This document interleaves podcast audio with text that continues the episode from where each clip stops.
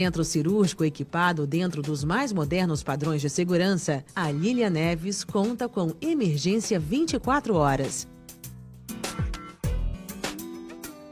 Com médicos para intercorrências obstétricas e ginecológicas, repouso, ultrassom e cardiotocografia para avaliação eletrônica do bem-estar do bebê. Clínica e Maternidade Lilia Neves. Mãos amigas para quem chega.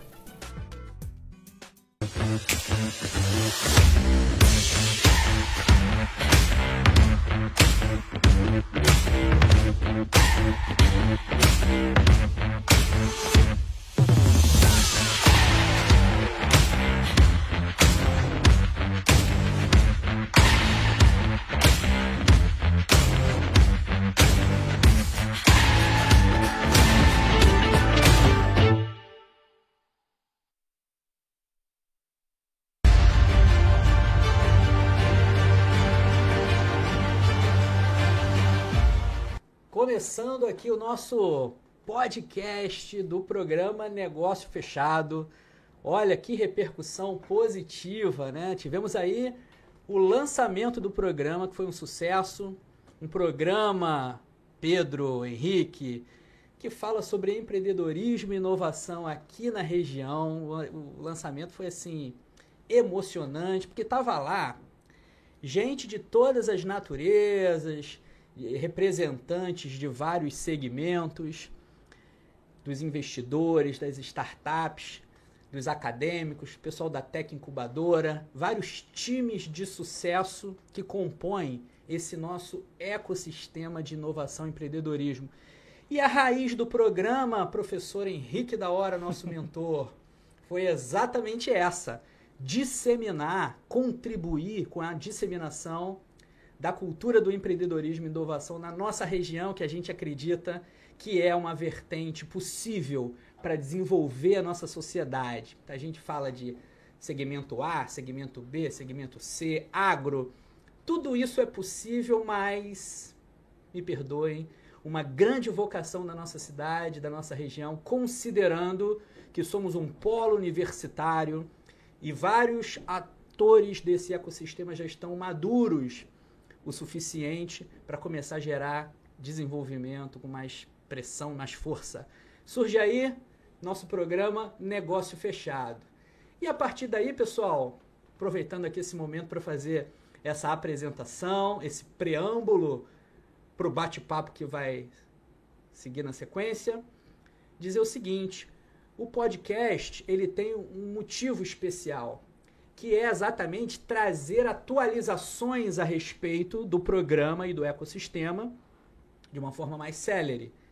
Porque o programa a gente grava um episódio e aí o pessoal de casa não sabe se rolou investimento, rolou negócio, houve segunda reunião, a coisa avançou, não avançou. Então tá aqui, é aqui que vocês vão saber se realmente a coisa avançou, se está dando certo, se está emplacando. E nosso programa inicial, nós temos aqui o participante da primeira edição.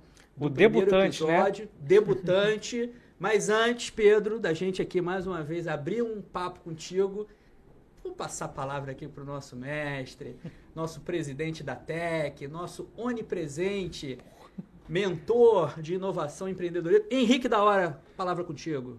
Opa, Rodrigo, muito obrigado. É, é muita bondade sua, muita generosidade. Estou muito animado aqui com essa estreia desse podcast.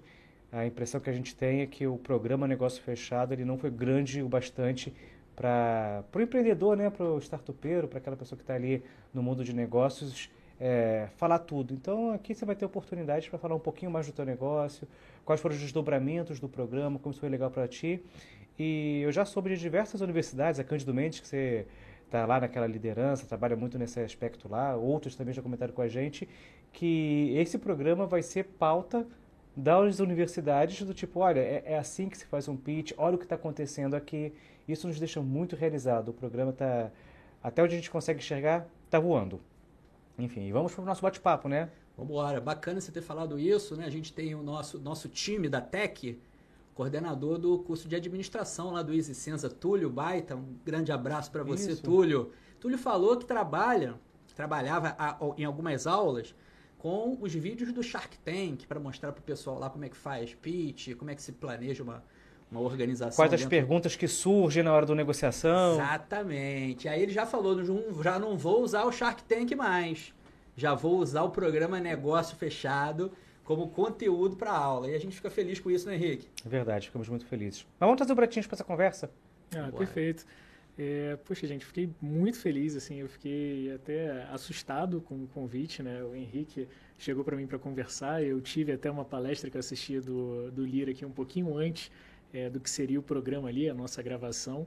Eu cheguei muito nervoso, obviamente muitas coisas ali nos bastidores aconteceram, é, o computador às vezes que não liga, a televisão que a gente não consegue programar rápido, mas a gente conseguiu ali fazer um pitch numa qualidade que gerou um volume de perguntas ali, de interações ali muito valioso para a gente.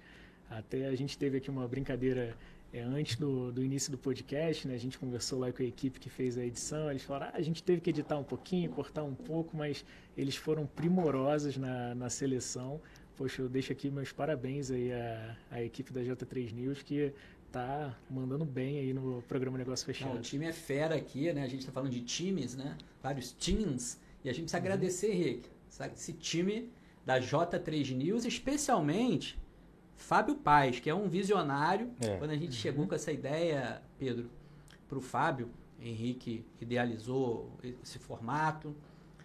Ele aceitou de cara, assim, falou: olha, é um conteúdo relevante, importante para a nossa região. Eu Sabe, até... de empresário, ele, ele pensa desenvolvimento regional. Então é bacana a gente ter empresários uhum. dessa categoria. Ele é compromissado, ele é bastante compromissado. Eu até brinco um pouquinho que eu preparei, pensei, imaginei os contra-argumentos, eu fiz o meu roteiro, a linha de argumento, me preparei todo. Aí eu falei, Fábio, tô com uma ideia. Ele, tá aprovado. Você não vai nem ouvir qualquer ideia. Não, não, eu sei que vai vir coisa boa, vamos fazer. Eu, mas, mas eu me preparei tanto para conversar com você, me preparei tanto para esse momento. Ele, não, vamos conhecer aqui um prédio com um prédio histórico muito bacana, foi um banco assim, realmente o prédio é, é super bacana, tem uma escada. É, essa escada aí deve ser mais velha que meu bisavô, se não me engano. E foi bem. Ele foi bem divertido nesse sentido, bem compromissado. Falou: olha, o conteúdo é bacana, a gente vai fazer e pronto.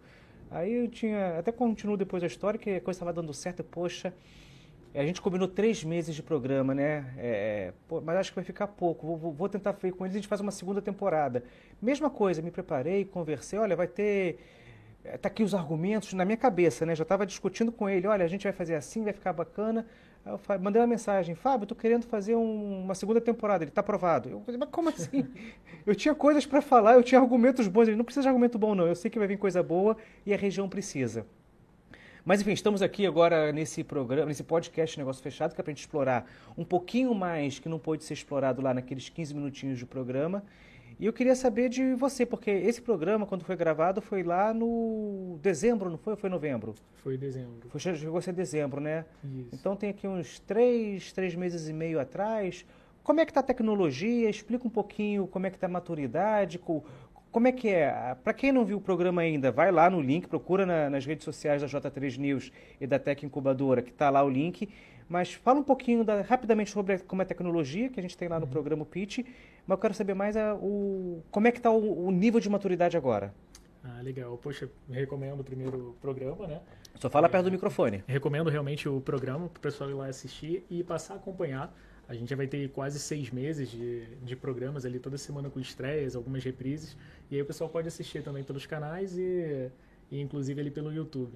É, o que, que a gente fez a partir daquele momento? A gente teve sim conversas com, com os investidores que Opa, ouviu isso aí, Rodrigo? Deu negócio fechado. É, a segunda reunião aconteceu. Isso é bom, e, isso é muito bom. E a gente já está aí com vias para as terceiras e quartas reuniões. E a gente, inclusive, já conseguiu ali contato com um grande parceiro que a gente até comenta, é, que a gente já estava com uma parceria ali da indústria têxtil e a gente já está é, a via de levar o nosso equipamento para São Paulo para fazer testes em o que chamam de ambiente relevante. Então, a gente já está aí é, saindo da, da, nossa pequena expectativa ali de estar tá com equipamento para 250 litros, que continuamos, obviamente, em evolução, né? A equipe é... Na sua, é na sua banca de investidores tinha lá o Alfredo Diegues, que ele Isso. tem uma questão de... Exatamente. Uma lavandaria industrial, se não me engano. Sim, sim. E uma curiosidade é que Campos tem uma massa crítica muito interessante. Não só dos empresários, mas também das startups. Então, em contato com outras startups, o contato do Diegues veio para mim de outras três fontes. Que legal! Então, além do programa ter sido gravado, ainda não, se, não tinha sido estreado, né? É no momento que eu recebi esses contatos, mas aí outras pessoas já chegaram e falaram: Poxa, tem uma pessoa que gosta de inovação, que é um empreendedor aqui de ponta da cidade. Acho que valeria a pena você entrar em contato. Já é uma pessoa que a gente já está. Olha, você vê que quando contato. a gente fala ecossistema de inovação, não é à toa. Sim, sim. A gente está falando de conexão, a gente está falando de rede, de impulsionar essas oportunidades. Porque às vezes numa uhum. região, num território, né, Henrique? A gente tem ali pessoas querendo investir, empresários com boas ideias, startups surgindo, mas nem sempre a gente tem essa conexão, esse link. Então, o, trabalho do ecossistema é disseminar isso, é tentar fazer essas conexões, essas aproximações. Uhum. Então, o fato dele, você encontrou com o Alfredo, não só no programa, mas outras fontes o levaram a ele também. Então, assim, é o ecossistema funcionando. E a gente sim, fica sim. muito feliz com isso. E aí, até a questão da seleção que o programa fez de quais investidores para quais empresas, em que momentos eles seriam levados, também foi um trabalho ali logístico que a gente tem que, que pensar ali que teve um bastidor é, forte para conseguir fazer com que isso funcionasse. É, Atualmente a empresa ainda não está comercializando nem a tecnologia nem esse serviço especificamente.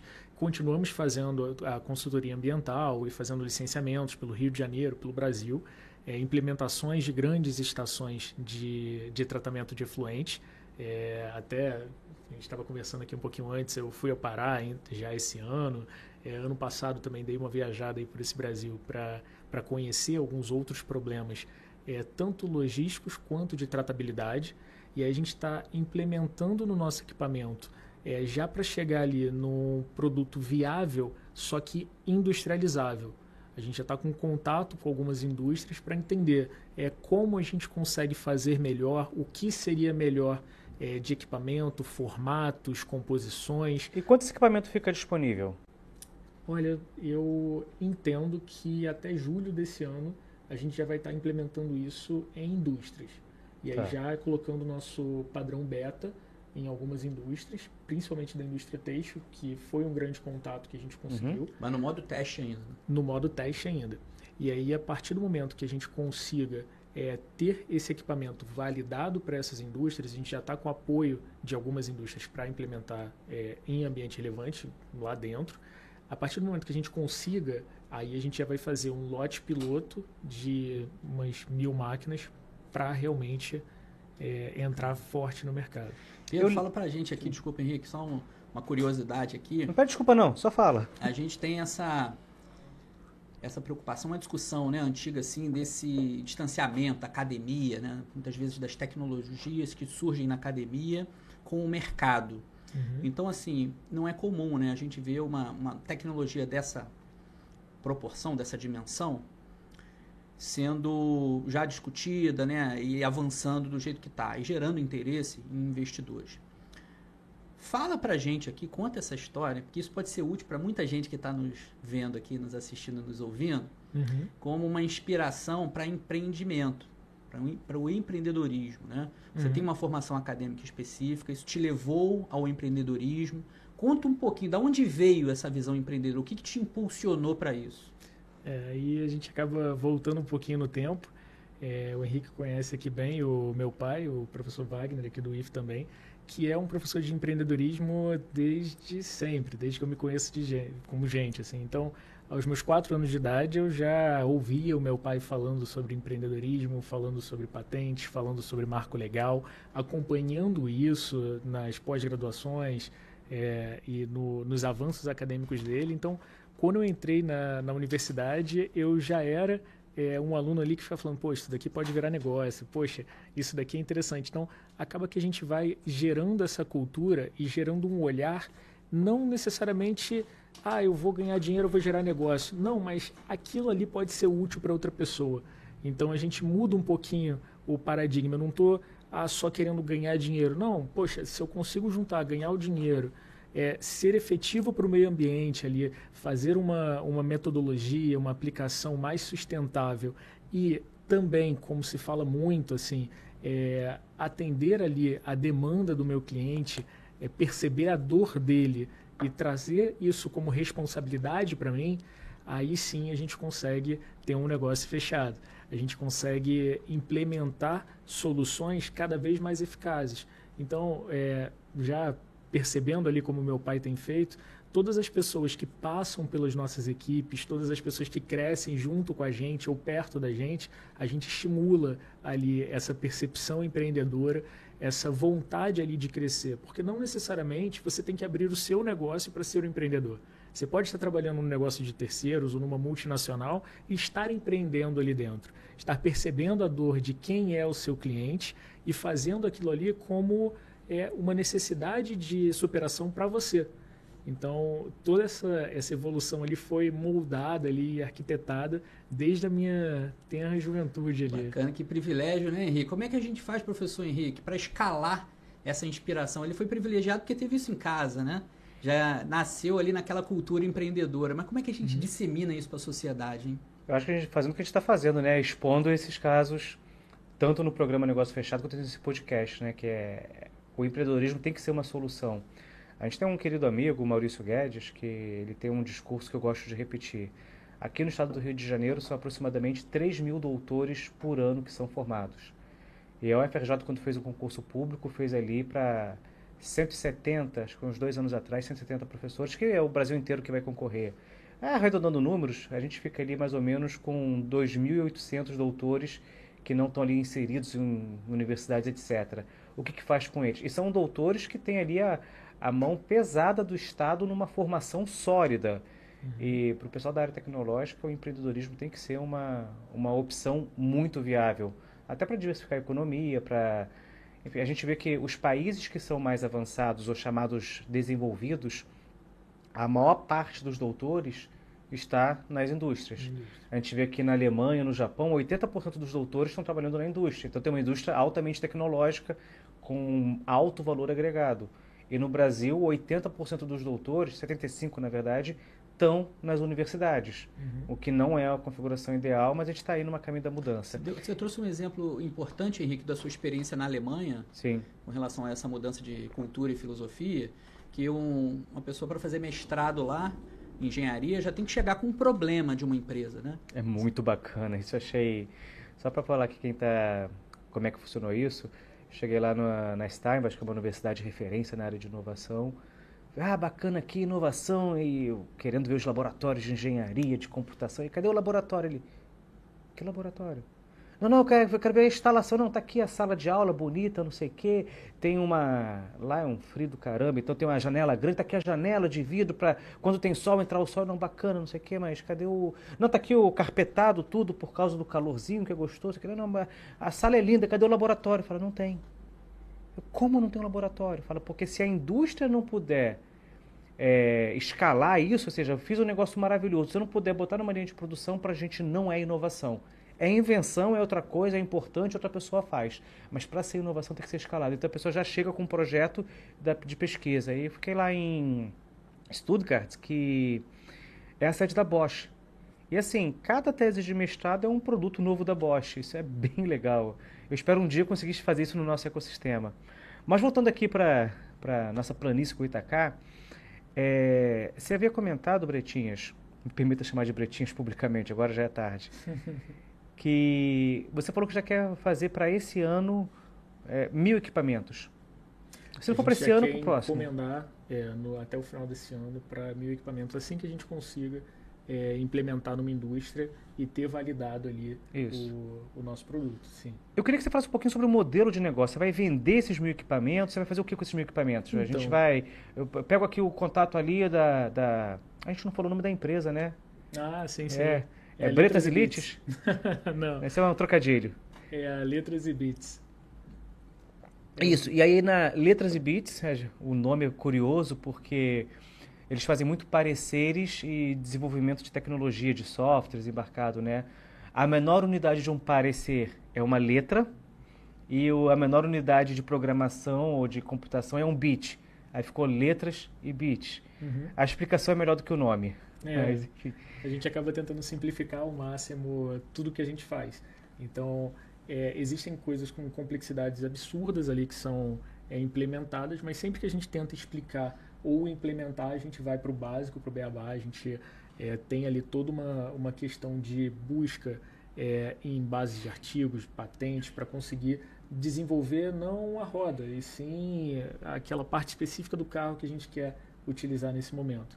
Então a gente sempre inicia os nossos projetos de pesquisa já ali é, alçando voo a partir de, de montes um pouco mais altos. Né? A gente não, não alça voo do chão. Mas tem um problema e... de resíduo, estou com uma água oleosa, uma água de reuso, uma água qualquer coisa assim que precisa, uhum. que o seu processo que a gente viu no programa só precisa de como insumo energia elétrica. Exatamente. Pega o telefone e liga, ó, quero três dessa. É assim que funciona? Como é que é o teu modelo de negócio? Não, o nosso modelo de negócio ele acaba sendo um pouco nichado é, para o público que a gente está é, implementando. Por exemplo, a indústria têxtil ela acaba tendo uma necessidade de ter os equipamentos. Isso acaba entrando ali para o custo deles de investimento e a gente já percebeu que para esse público provavelmente a venda de equipamentos vai ser o mais razoável. Então a gente vai ter essa venda de equipamento e ali uma manutenção, um suporte com uhum. manutenção uhum. num certo período. Ui, coloca para cima e vambora. Beleza. Minha primeira experiência podcast é assim mesmo. Coloca para cima e vambora. É, mas aí o que, que acontece? Quando a gente vai para algumas outras indústrias, a gente vai para a indústria de petróleo e gás, a gente vai para municípios que têm aterros sanitários que precisam tratar é, esse efluente, é uma situação ali momentânea que pode ser continuada ou não. Nesses fatos, nessas situações, a gente preferiria tratar o efluente e aí seria assim: olha, qual que é a sua necessidade? Me manda uma amostra do seu efluente, eu vou testar, parametrizar e eu entrego para você especificamente aquilo e cobro para você uma taxa mensal de disponibilidade, como um leasing de carro, e cobro de você o que você receber essa disponibilidade. Então, calma trato... aí, vamos, vamos simplificar isso aí então, que uhum. eu quero entender. Você vai ter, então, para um tipo de nicho de cliente, você fornece equipamento com garantia, etc., uhum. coloca lá. E para outro tipo de cliente, você vai ter como uma assinatura. Isso. Um comodato. Exatamente. Que nem quando a gente tem ali no. Tá, aquele negócio de. Meu Deus, é TV a cabo, que quando você uhum. para de assinar, eles vão lá e pegam o aparelho e vai embora. Exatamente. Maravilha, muito bacana. E aí isso para a empresa é interessante, a gente gera uma receita recorrente e para o cliente ele tem especificamente ali qual vai ser o gasto anual dele e no final ele não tem um custo de desmobilização e no início ele não teve o custo de mobilização. Então a gente acaba é. ali é, facilitando a solução do problema dele de uma forma rápida e barata em Isso relação é a comprar uma estação de grande porte, que é o que tem acontecido. Eu já estou satisfeito com o modelo de negócio e se tiver tudo bem com o Rodrigo, acho que a gente pode entrar na tecnologia. Tem alguma coisa sobre o modelo, Rodrigo? Não, eu estou lembrando aqui, Pedro, de alguns questionamentos lá do, dos investidores, né? Uhum. Uma das preocupações é exatamente assim, a gente, claro, entendendo o local onde um deles trabalha e o olhar instrumental já sobre uma possibilidade de aproveitamento, é assim, a escala dele seria muito grande. Uhum. E aí quando você apresentou ali, apresentou em protótipos, dimensões menores, uhum. é, volumes, né? Que fica, ficariam assim muito aquém da, da necessidade de uma grande indústria multinacional, uma grande empresa prestadora de serviço multinacional.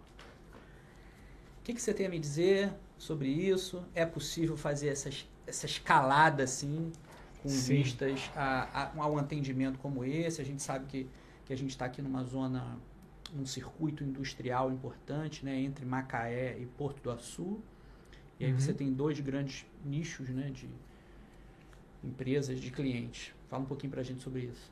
Perfeito, vamos lá. O nosso protótipo, que é aquele que até brinco no programa comentando que é o nosso grande laboratório, ele tem ali a expectativa de fazer bateladas de 250 a 300 litros. Então, realmente é um volume pequeno, só que grande o suficiente para provar que a tecnologia funciona em uma escala real. A gente não está fazendo ali em um beckerzinho com alguns ml, né? a gente já está fazendo ali com é um volume interessante. Ainda esse ano, a expectativa da gente é que a gente monte o primeiro módulo de 10 mil litros hora. E aí sim a gente já começa a, a entrar ali nesse grande jogo. É, só que ainda é pequeno. Quando a gente fala, poxa, 10 mil litros, nossa, isso é, tem prédios com uma caixa d'água nesse volume, já é bastante coisa. Mas quando a gente vai para, por exemplo, uma plataforma de petróleo. Só para confirmar, 10 mil litros hora. 10 mil litros hora. Meu Deus, isso é muita coisa. Em uma hora. Sim. Para quem está assistindo a gente, me dá uma noção do que, que é isso. Para ter uma noção, uma residência gasta 250 litros dia. por dia. É. Uma residência com até quatro pessoas.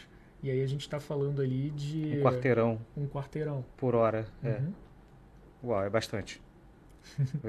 é des a desafiador. Gente está falando um prédio de 10 andares. É o dia de um é. prédio de 10 andares em uma hora. E aí isso já é desafiador.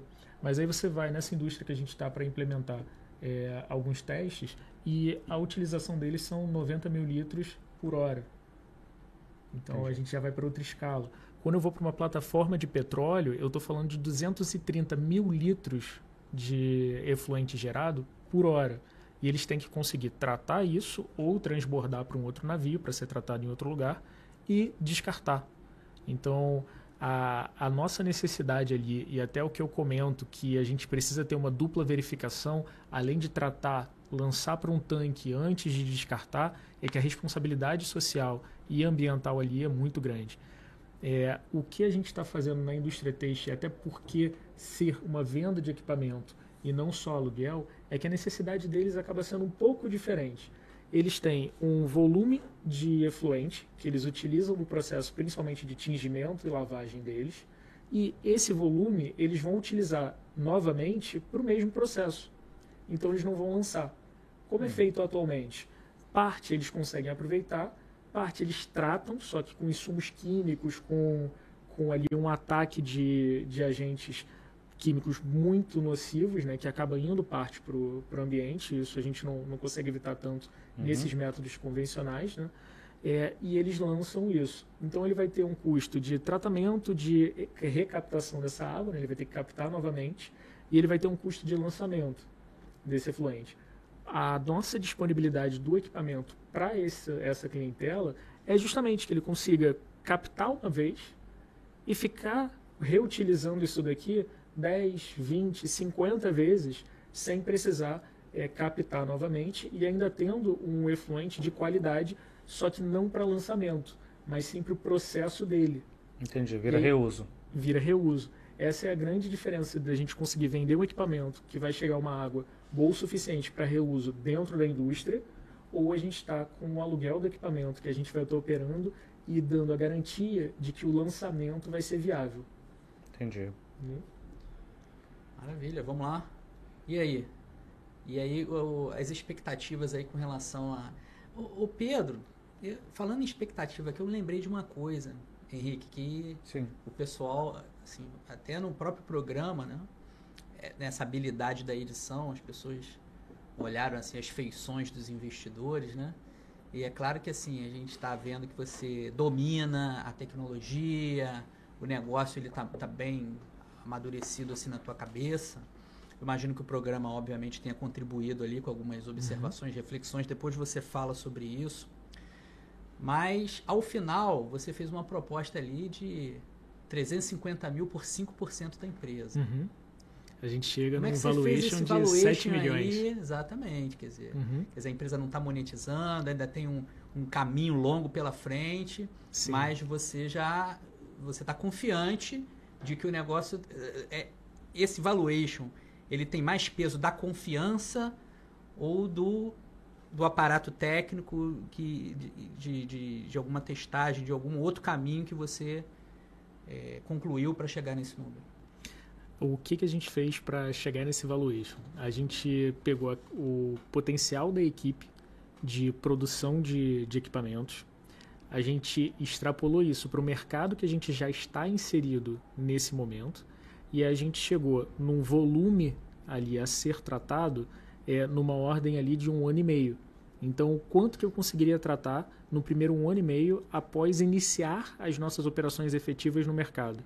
E aí, a partir disso, a gente chegou a um valuation da empresa, é, já imaginando ali o metro cúbico tratado, os valores de equipamentos que a gente precisaria adquirir e vender, é, para chegar num valuation ali da empresa, baseando num potencial ali de, de ganho. Pois é, mas agora tem uma questão que é a seguinte, você você, na verdade, a Letras e Bits, ela já atua em outros Sim, segmentos. Sim. Então, a ideia é, é- é essa criação dessa, desse tratamento de influentes e tal. Isso, isso vai ficar agregado à empresa. A ideia é, é tirar isso, transformar isso numa startup à parte. Esses 5% já é da Letras e Bits ou seria dessa nova empresa? Porque Uhum. agora me gerou essa dúvida também. Uhum. Porque uma coisa é a Letras e Bits já está monetizando, já tem tempo no mercado, já tem Sim, clientela e tal. Outra coisa é essa tecnologia. Uhum. Explica pra gente aí. O valuation a gente fez em cima da tecnologia, mas efetivamente, é, caso acontecesse o aporte, a gente seria 5% efetivamente da Letras e Bits. E aí a gente, caso fizesse uma spin-off, que aí seria essa questão de ter uma outra startup para comercializar ou para pegar alguns nichos, esse valor também seria é, reparticionado dessas novas empresas. Então é realmente para entrar no, no negócio, no nicho da gente. Perfeito. Não, agora, agora ficou mais claro, porque assim, eu acho que isso não ficou claro para os investidores, Aham. Porque assim, uma coisa é você comprar uma tecnologia que não está monetizando ainda, outra coisa é você Uhum. entrar numa empresa que já tem qu- quanto tempo Já gira sozinha. Como é que tá? Ah, a Letras e Beats ela foi fundada em 97. Ela ficou paralisada alguns anos e retornou em 2012. Então a gente já está aí há algum tempo direto no mercado. Aí isso faz mais sentido agora, né? Aham. Você falando assim, 5% de algo que Sim, tem sim. uma história. Pedro, deixa eu entrar aqui numa situação que você lá na- no seu pitch, você falou do relacionamento com a unidade Embrap. Uhum.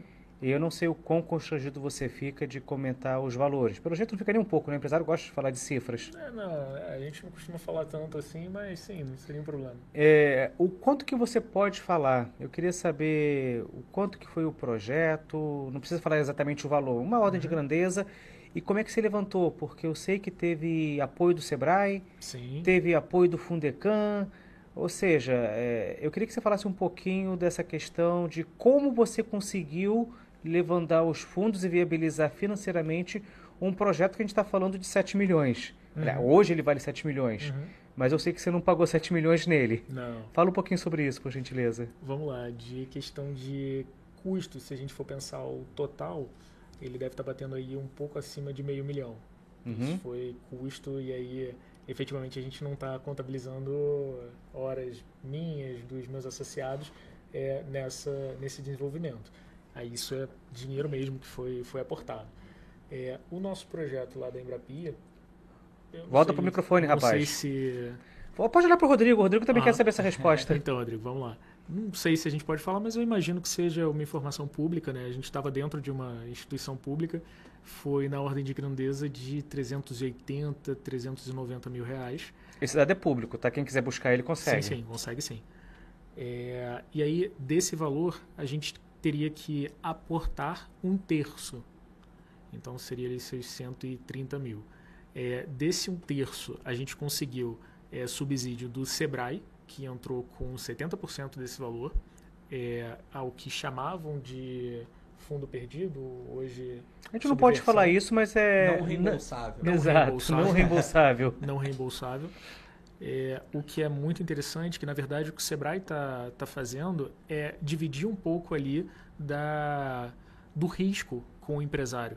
Então isso dá para a gente uma, uma garantia muito interessante de querer ali é, participar dessa, desses fomentos, né? participar junto com eles e ter ali uma expectativa de desenvolvimento um pouco mais longa. Se eu fosse aportar meio milhão, ou eu demoraria muito mais, ou eu teria que ter muito mais gente envolvida nessa situação.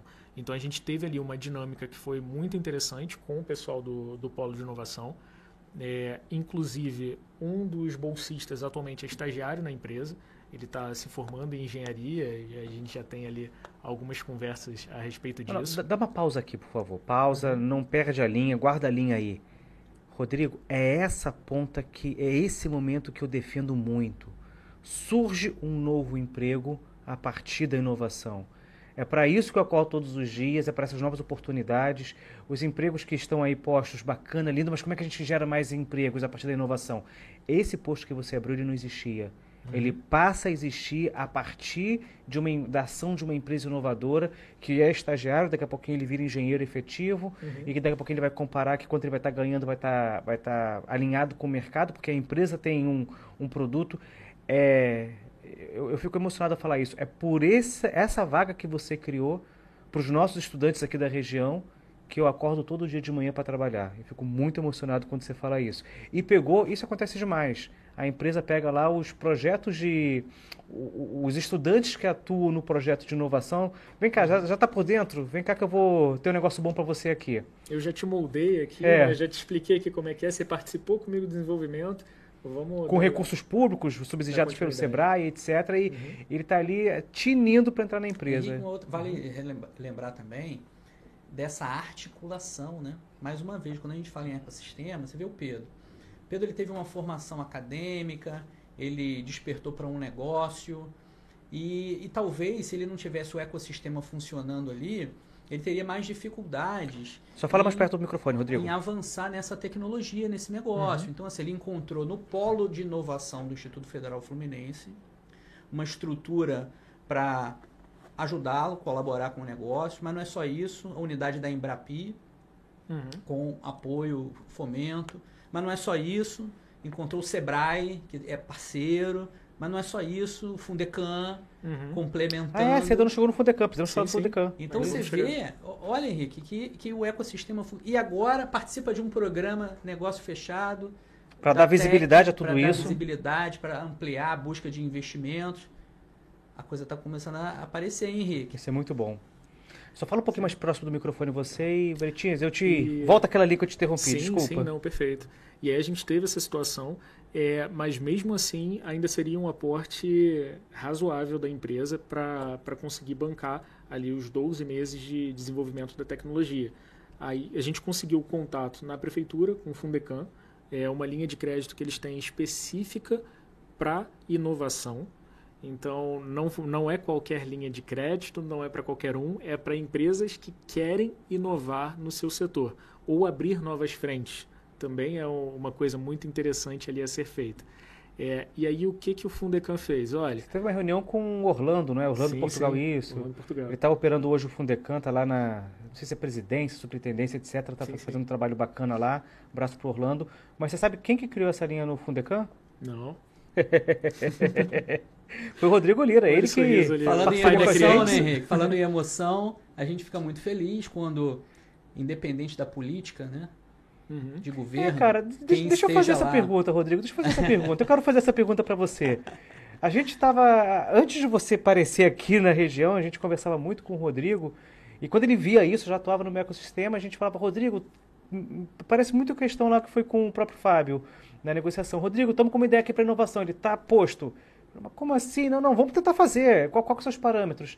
E aí ele moveu mundos e fundos, que mexer na máquina pública é um desafiador. Uhum. Não é do dia para a noite, tem que passar por não sei quantas instâncias. Aí vai para a Câmara dos Vereadores, aí faz o convencimento, aprova. E como é que você se sente enquanto gestor público ter alguém aqui beneficiando de uma política que você criou lá? Manda um abraço pro Orlando que hoje está operando, mas quem idealizou e criou foi você, meu amigo. Ah, o, o Henrique, assim, bem legal, né? A gente como pesquisador, empreendedor, professor, ter a oportunidade de contribuir com o desenvolvimento regional por meio da criação de políticas públicas, de fomento, que a gente acredita. E Pedro, política pública criada de maneira democrática, sabe? É a que uhum, funciona. Uhum. Porque eu não teria capacidade, know-how para fazer sozinho uma legislação como essa.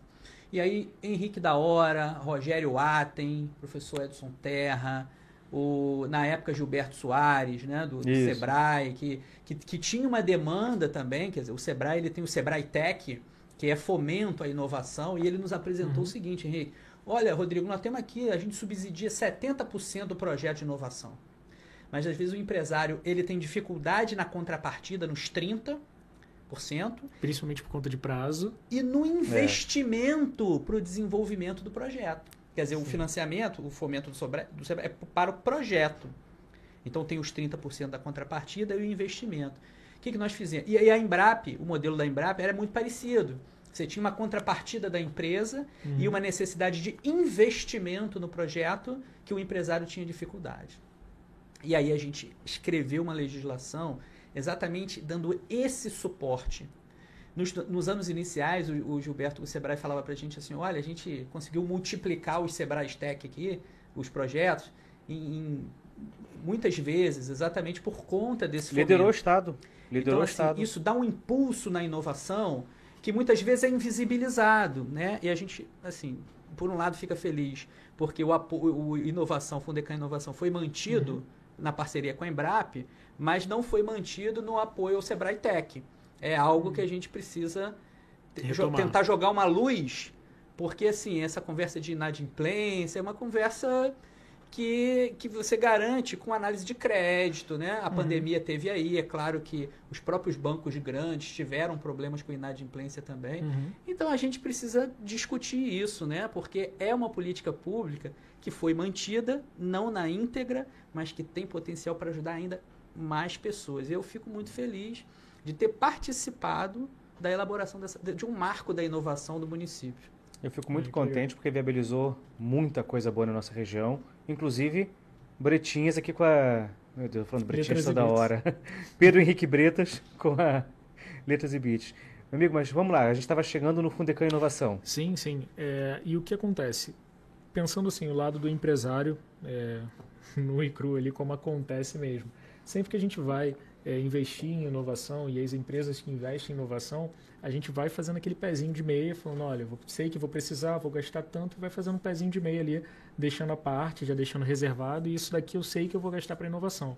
O Fundecan, ele chegou para a gente e deu uma oportunidade da gente acelerar muito é, os passos que a gente gostaria de dar. Então, assim, é, o que a gente gastaria em 12 meses, ele já parcelou para a gente em 36 vezes, com 3 meses de carência no início, então a gente falou, olha, ao invés de eu esperar seis meses até ter fundos para conseguir continuar, eu vou reservar esses fundos aqui, já vou deixar isso daqui para o eu sei que eu vou ter despesas maiores, que eu vou ter que comprar mais equipamentos, que eu vou fazer ali outros investimentos que não só o, os valores ali do Embrapi. Então eu vou pegar esse fundo do Fundecan, vou aplicar isso diretamente já ali na, no Embrapi, já sabendo o quanto que eu vou pagar por mês, que taxas de juros que eu vou ter, e ali essa, essa perenidade ali de não ser uma decisão política e sim uma política pública do município, é, facilitou até a gente querer estar mais próximo da, da Prefeitura de Campos. Então, a nossa empresa, que é, na época tinha como sede Teresópolis, trouxe toda a sua operação para Campos Goitacazes, já apostando é, nesse, nesse ecossistema que a gente percebeu aqui como extremamente valioso. Isso me dá muita alegria. É o ecossistema atraindo empresas inovadoras para cá. Uhum. E aí o, é, o financiamento, o desenvolvimento tecnológico. A gente ainda não falou da incubadora, mas a própria Tec Incubadora. Uhum. E aí atrai esse tipo de bons negócios. E a empresa inovadora ela gera melhores empregos, ela paga melhores impostos, ela gera oportunidades mais interessantes para onde ela atua enfim, os, os, serviços que ela provém são normalmente melhores, né? Ou seja, a, eu não vou fazer aquela brincadeira de Uber e táxi que daqui a pouco eu vou me apedrejar. E eu não vou entrar nessa polêmica. Mas, enfim, hoje o pessoal quer assistir o Netflix e não o videocassete. Então, acho que assim fica um pouquinho mais fácil de ilustrar. Vale a pena lembrar que o nosso time ali de participantes, de investidores, nós tivemos em um dos episódios o secretário de Desenvolvimento Econômico de Campos, Mauro Silva. Esse cara é excelente, eu gosto muito dele. Olha, uma pessoa assim, sensível né, a essas questões. Uhum. Então ele viu na prática ali que existem tecnologias, novos negócios incubados na tech, aparecendo na cidade com potencial de gerar emprego, gerar renda, pagar os tributos aqui. E que é a inovação e empreendedorismo é um segmento que precisa ser observado de uma maneira especial. Porque é isso, Henrique, assim, não é uma, uma lavoura, não é uma cultura específica que você vai ter que. Uma startup, de uma hora para outra, escala, gera vários empregos na cidade, é. capta. Tem clientes no Brasil inteiro, capta recursos. Você lembra do caso da Rovec, né? Sim. A Rovec foi, foi o primeiro cliente do Fundecan Inovação, pegou recursos, fez a, a trilha do, do Pedro Bretas. Uhum. Embrap, incubada na Tec. Isso. Desenvolvimento de tecnologia, um engenheiro formado no território, no IFE. Foi, foi. Desenvolveu projeto no Polo de Inovação, Unidade Embrap, Sebrae, Fundecam. E aí começou a ter clientes no Brasil inteiro. Uma, um CNPJ de campos, né? Empregando aqui. Uma empresa eu, de robótica de campos. De robótica. Sim. Olha é. aqui, o Hugo fica até arrepiado, né? Isso é legal. Porque, assim, saiu lá nas manchetes ele assinando, primeiro Fundecam Inovação. Quem ganha a cidade, sabe? Uma nova perspectiva. E olha, esse projeto da Rovec, não sei se você chegou a ver os relatórios finais, é, pegando todo o dinheiro público que foi investido nele. Então pegou lá o recurso da, da Embrap, que é dinheiro público, é dinheiro dos pagadores de impostos, dinheiro do cidadão, pegou o dinheiro do Sebrae, que bem ou mal também é dinheiro público, pegou todo o volume. E aí quando a gente entregou o projeto de inovação, ele começou a fechar o, a, os negócios, como você daqui a pouquinho vai começar a fechar negócios específicos. Uhum. Em dois meses, dois meses de assinatura de contratos novos, o que os contratos novos geraram de impostos supera, e impostos para os cofres públicos, supera o que os cofres públicos investiram nele. Ou seja, a inovação se paga. E isso me deixou assim extremamente realizado naquela época, porque ah, mas inovação é caro. Ah, mas eu vou botar dinheiro na inovação e isso não retorna. Retorna. Henrique, é importante pegar um corte assim, né? Já vou dar essa dica para a edição aqui, porque essa tua fala é perfeita. Isso precisa estar assim, um cortezinho de 30 segundos, você falando isso, né? Não, o. Bretinhas falando isso.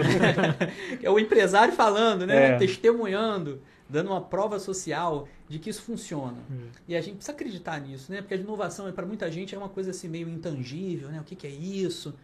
Mas é, é exatamente hum. isso que a gente está trazendo aqui, né?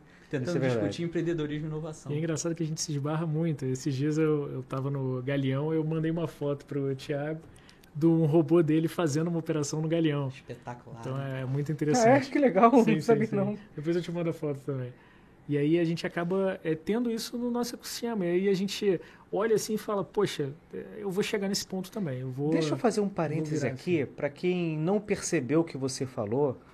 O Galeão é um dos maiores aeroportos do Brasil. Acho que só está atrás de, daquele de São Paulo, Guarulhos, talvez. Enfim. É...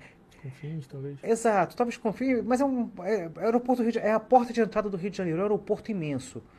Trazer quem quer que seja de qualquer lugar do mundo não é caro porque o, o, avião já está lá, então ele pode trazer de São Paulo, pode trazer do, de, dos Estados Unidos, pode trazer da Europa, para fazer esse tipo de manutenção.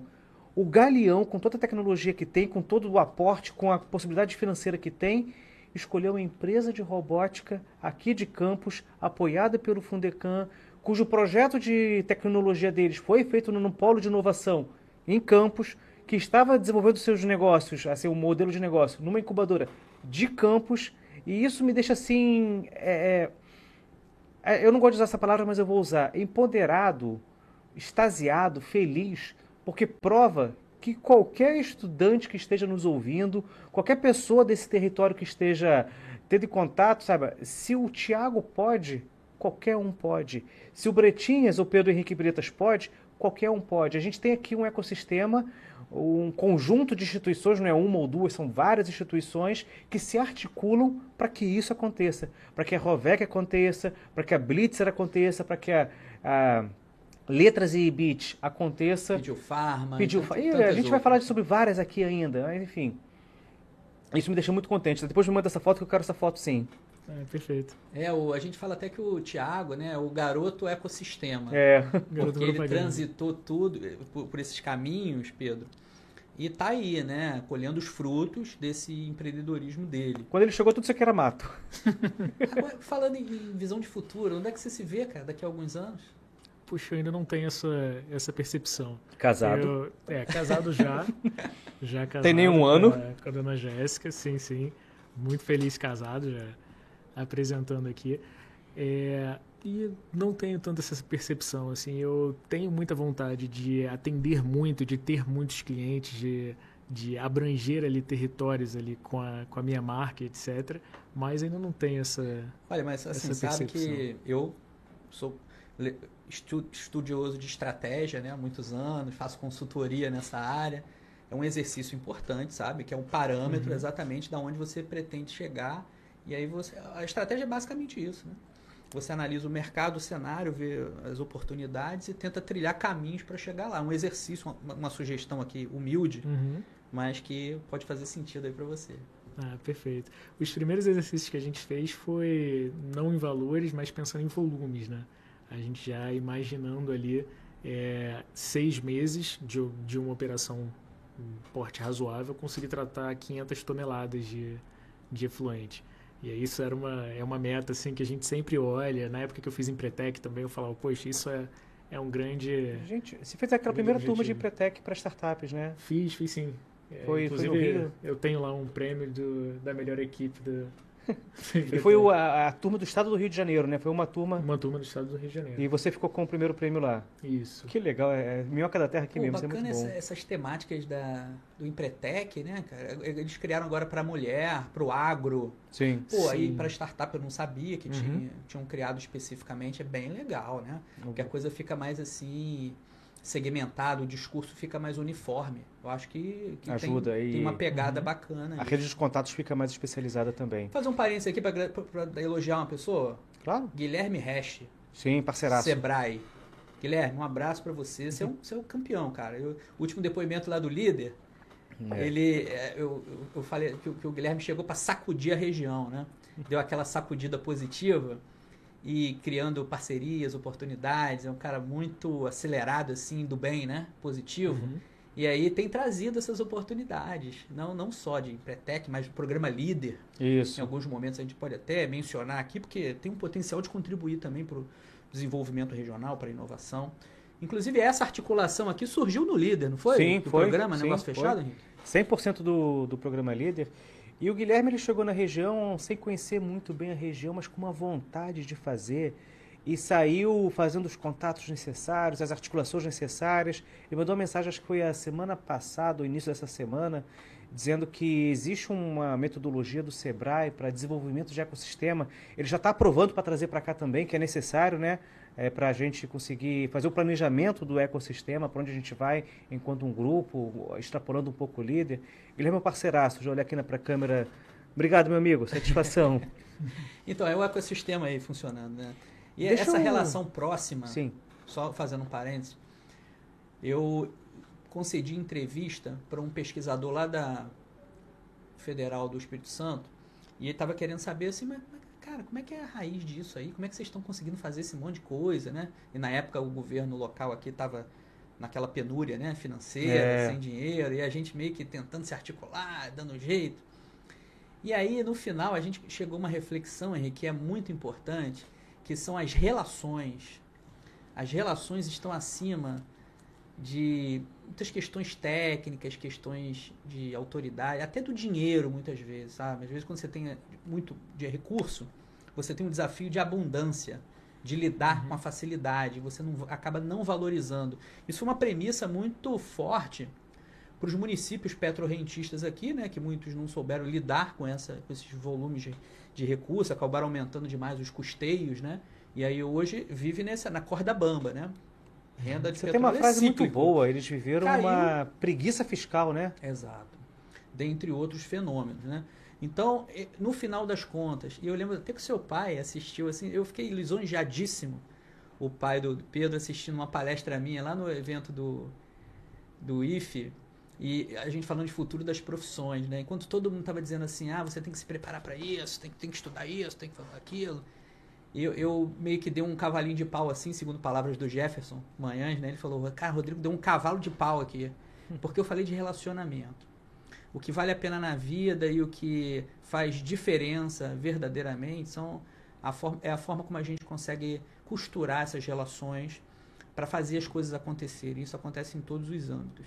Então, no final da vida, as pessoas não, não lembram assim quanto dinheiro tem no banco, mas elas querem saber das pessoas com quem elas se relacionaram, as pessoas com quem ela, elas gostam. Então, isso faz muito sentido, né? A gente refletir de maneira paralela a todo esse discurso de empreendedorismo e inovação que a gente traz aqui. Lembrei Isso é muito aqui bacana. Por conta, por conta de- dessa questão do- dos relacionamentos. né? Você vê, porque o Guilherme, ele, além de ser empreendedor, ter essa visão assim, positiva, ele é um cara que está no time. Ele Sim. é acessível, você consegue falar com ele, sabe? Desde quando chegou, era sempre muito acessível. Exato. Até hoje ele me manda aqui, Rodrigo, uma oportunidade aqui para startup, né? Que eu, eu acabei uhum. também entrando nesse universo aí de societário das startups. De vez em quando ele lembra, manda. Então, assim, pô, quem é o gestor, né, o superintendente regional do Sebrae que tem esse olhar específico, esse cuidado com as pessoas? Então, realmente é diferenciado. Assim como era o anterior, né? Sim, sim. Para não gerar ciúme, eles são dois grandes amigos, mas o, cada um com, com as suas características. características, especialidades. Deixa eu trazer aqui, Luiz, um negócio que me percebeu, que a gente estava falando aqui um pouco antes dos volumes que a tecnologia vai conseguir tratar a gente chegou a falar aqui 10 mil litros hora, que é uma ambição é, desafiadora, etc. É, uma coisa que a gente tem feito há muito tempo quando vai fazer modelagem de negócio é sempre alinhar com os objetivos do desenvolvimento sustentável. A gente uhum. tem uma Agenda 2030 da ONU, que é para onde a gente. É onde o mundo está alinhado assim. Uhum. E se a gente está falando que a gente vai tratar, ou eu, a gente não, você vai tratar é, 10 mil litros de água a hora, o que a gente está falando é que vão deixar de entrar 10 mil litros de uma água não adequada hora em um, em um corpo hídrico, etc. Ou seja, a gente está falando aí também de é, oceanos, lagos, corpos hídricos uhum. mais ou menos poluídos. Fala um pouquinho sobre isso. É, a gente tem não só a questão não de esquece de falar perto do microfone. tem não só a questão de lançamento, mas a questão de captação também. É, imaginando aí que a indústria consome muita água, não tanto talvez quanto a agricultura, mas a gente tem acaba que em algumas regiões uma disputa é, do que você tem de abastecimento humano e abastecimento para indústrias. Quando a gente fala que eu vou conseguir reutilizar essa água 50 vezes, quer dizer que eu estou gastando 50 vezes menos, no mínimo. Porque aqueles 10 mil litros ali que eu teria que ficar captando a cada hora, eu captei uma vez e estou utilizando só aquilo. A gente já tem alguns países, por exemplo, como a Índia, que já estabelece isso como parâmetro para a indústria. Então você me diz o quanto você quer de água, eu te forneço uma vez e é isso. E se vira aí. Você que se vire com a sua água. Tem a tecnologia e inovação para isso. Sim, e a gente acaba que aqui no Brasil a gente tem essa perspectiva da, da abundância, como diz o Lira, que como a gente tem muita água em muitas regiões, se algumas indústrias se estabelecem nessas regiões, elas não têm problema de captação. É. Mas a gente tem que entender isso como uma realidade. Porque se eu capto, não consigo tratar bem, eu estou cada vez mais poluindo. Então a gente pensa ali nos ODS, eu estou pensando na questão de melhorar a indústria, eu estou pensando ali na questão de, de água limpa, é, eu estou pensando ali na, na questão também de produção de alimentos. Porque Verdade, tem se relação. Eu consigo, se eu consigo ter mais água para a produção de alimento, eu consigo ter emprego, gerar renda de reduzir pobreza por conta disso e estar sim ainda tendo cultivo é, decente, com água de qualidade, que não está sendo captada para a indústria. Porque efetivamente a maioria das indústrias não precisa de uma água de tão boa qualidade. Uma água de reuso é o suficiente para os pro processos dela. Então, isso é sim para o Brasil ainda uma quebra de paradigma, é uma mudança até do modelo de negócio. Como aqui tem água que não acaba mais, ainda não virou um problema tão grave, uhum. apesar da consciência já dizer que o é. Sim, sim. E aí a gente já tenta é, entender para o nosso cliente que isso pode gerar para ele até marketing positivo. A gente tenta mostrar também é, o valor agregado dele estar incorporando a nossa tecnologia ao empreendimento dele. Eu vou agora interromper um pouquinho você, que a gente está nos nossos últimos três minutos de podcast, uhum. passar para o Rodrigo para fazer a nossa última pergunta e pedir que você tenha aí um minuto e meio para responder, para a gente fazer o nosso encerramento. Rodrigo. Perfeito. Nossa, assim, quando o papo é bom, né, a coisa flui. Se a gente abre uma, cerveja aqui, o barraco está feito, né, o boteco está montado, e aí a gente podia até ficar mais tempo. Então, assim, a gente no início estava imaginando, né, uma hora de conversa, né, uma, uma, passou rápido, para mim foi, uhum. voou. Então, tal, talvez, o Pedro, utilizar esses últimos minutos aqui você dar um recado para aquele universitário assim que está te olhando, cara. Ele está assim, pô, eu quero seguir esse caminho aí do Pedro. O que, que você diria para esse cara que hoje está ali? Às vezes ele está fazendo até um curso assim por pressão da família, sabe? Está fazendo direito. Uhum. Hoje tem muita gente querendo fazer direito por conta dos concursos públicos, tal. A gente está vivendo uma crise econômica severa, né, no país. Aí o pessoal acaba indo para esses cursos assim, né, que tem uma uhum. possibilidade de inserção e tal. O que, que você diria para esse cara? Qual é a dica que você daria? Cara, entra no ecossistema. respira um pouco aqui dentro para você entender do que, que a gente está falando. A gente fala de incubadoras de empresa, é, empresas juniores em universidades, é, a gente fala do polo de inovação aqui de campus, até mesmo aprender com outros universitários, assistir programas sobre inovação. Quando você começar a entender como isso acontece, como isso é gerado, é, principalmente aqui nesses ecossistemas que a gente monta, você vai querer sim estar mais é, apegado a isso. E você vai perceber que não necessariamente você vai fazer um concurso ou você vai para uma multinacional, mas sim você tem a possibilidade, e aí isso é interessante, né? Você abrir leques ali de, de possibilidades e oportunidades. Você tem a possibilidade e todas as oportunidades na sua mão para decidir aquilo que você quer realmente fazer.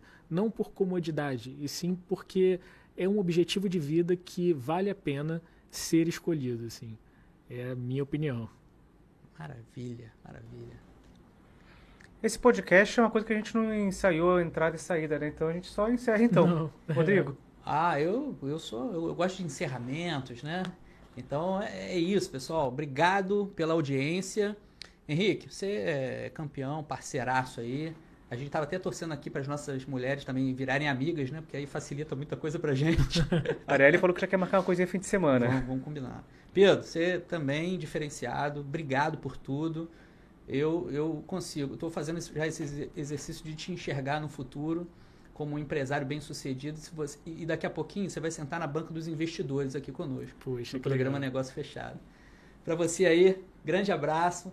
Tamo junto. Programa Negócio Fechado, Empreendedorismo e Inovação na sua região.